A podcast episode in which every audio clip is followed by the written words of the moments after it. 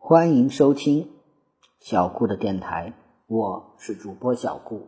小顾相信，让孩子爱上阅读，必将是这一生给孩子最好的投资。今天，小顾要讲的是大林和小林的第十二个故事——皇家小学校。过了几天，哈哈就送鸡鸡到皇家小学校去念书。这个学校很大很大，从大门走到后门。有五十里路，这个学校里有一万二千个教室，有六千位教师，学生一共有十二个。现在，基基进了这个学校，就一共有十三个学生了。校长是个老博士，校长看见基基进了学校，就对基基说：“欢迎，欢迎！现在你去上课吧，基基。有人伺候你没有？”有人伺候我，他们都来了吗？来了。校长先生走到门口一看，果然，房门外站着二百个听差，是鸡鸡带来的。鸡鸡无论到什么地方去，这二百个听差总是跟着走的。校长就对鸡鸡说：“现在叫你这二百个听差伺候你去上课吧。头一堂是什么课呀？”鸡鸡问。校长吓了一跳，哎呀，你还不知道本校的规矩吗？不知道，我告诉你吧。于是校长拿了一本皇家小学校的规矩来说道：“本校没有课程表，学生高兴上什么课就上什么课。本校的规矩真不错，高兴上课就上课，不高兴上课随你玩。这就是本校的规矩。”吉吉笑道：“这个歌。”可不好听，校长红了脸说：“这个歌是我做的，这个歌好听极了。你别多嘴，听我往下说。我再告诉你，本校的老师有六千位，你高兴上谁的课就上谁的课。比如算术老师就有一百三十四位，你要上王老师的算术也可以，你要上张老师的算术也可以，随你高兴。”价钱是不同的，什么价钱？价钱就是价钱。王老师有王老师的价钱，张老师有张老师的价钱。比如你去上王老师的一堂算术，你就得花一百块钱；你去上张老师的一堂算术课，就要一颗珠子。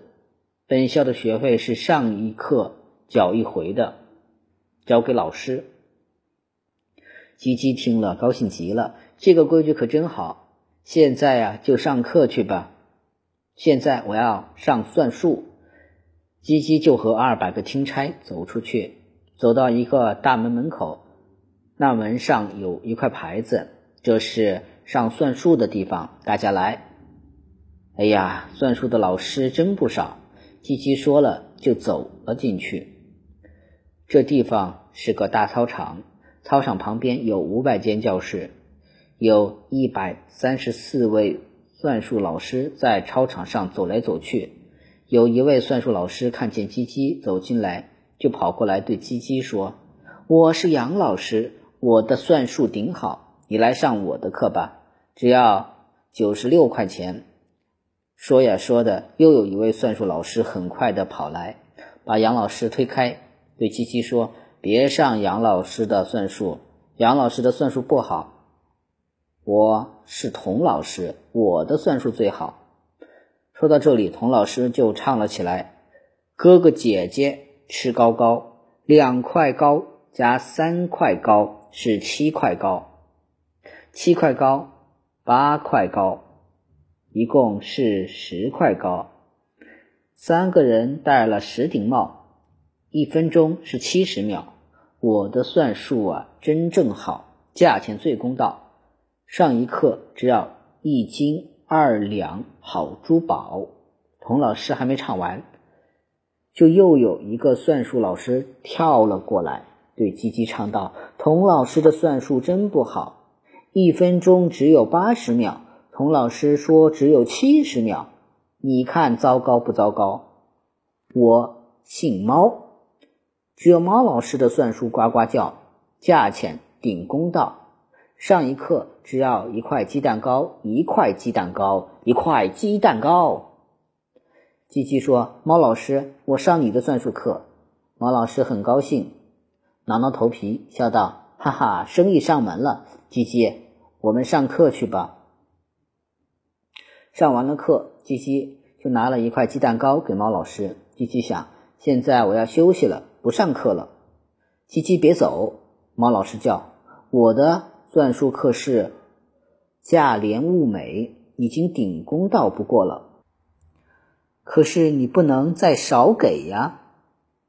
吉吉问：“这句话是什么意思？”我是说，你少给了我两块鸡蛋糕，我已经给了你一块鸡蛋糕了。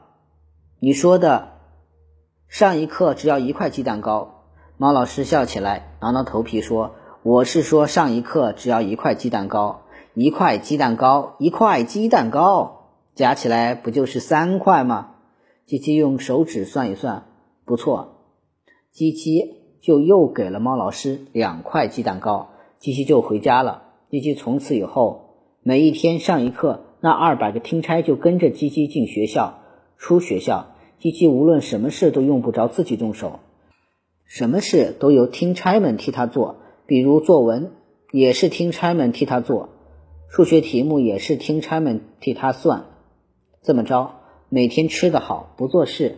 鸡鸡就胖起来了。哈哈先生说：“真是好儿子，你胖了更美了。”学校里的同学也都说鸡鸡美起来了。有一个女同学一摆一摆的走过来，对鸡鸡说：“鸡鸡，鸡鸡，你你真美美美美美美呀！”鸡鸡问那个女同学：“你怎么不上我家里来玩？”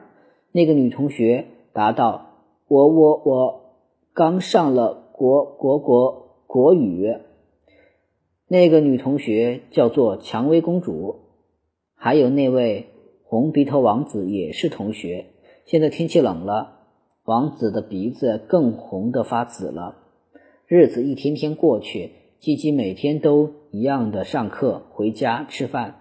一看见啪哈，就爬上啪哈的肚子去亲他。每天都是一样。”没有什么特别的事好说的，只有一件事要告诉你，就是鸡鸡越长越胖了，一天一天胖下去，不知道要胖到什么地步为止。鸡鸡身体啊，不知有多么重，三千个人也拖它不动。鸡鸡本来住在楼上的，现在不能住在楼上了，因为怕鸡鸡一上楼，楼就会塌下来。你要对鸡鸡笑。鸡鸡可不能对你笑，因为鸡鸡脸上全是肉，笑不动了。鸡鸡只要一说话，牙床肉就马上挤了出来。帕哈先生高兴极了，鸡鸡越长越好看了，如果再胖一点就更好了。后来鸡鸡真的又胖了许多许多。到了冬天以后，鸡鸡的指甲上都长着肉。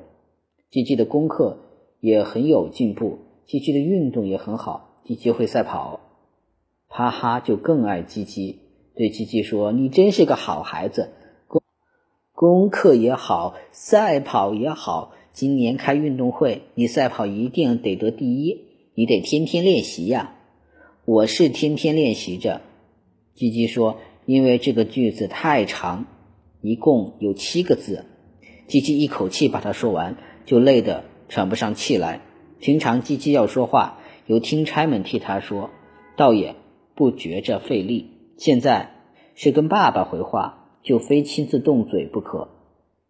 帕哈又说，开运动会的时候，要是你赛跑跑得好，蔷薇公主啊就会看上你，你就可以和蔷薇公主订婚了。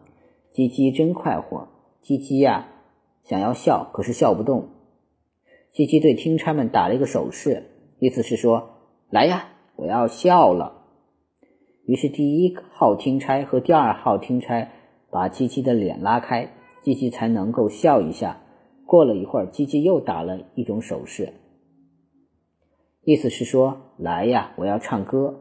鸡鸡要唱歌，也是用不着自己烦神的。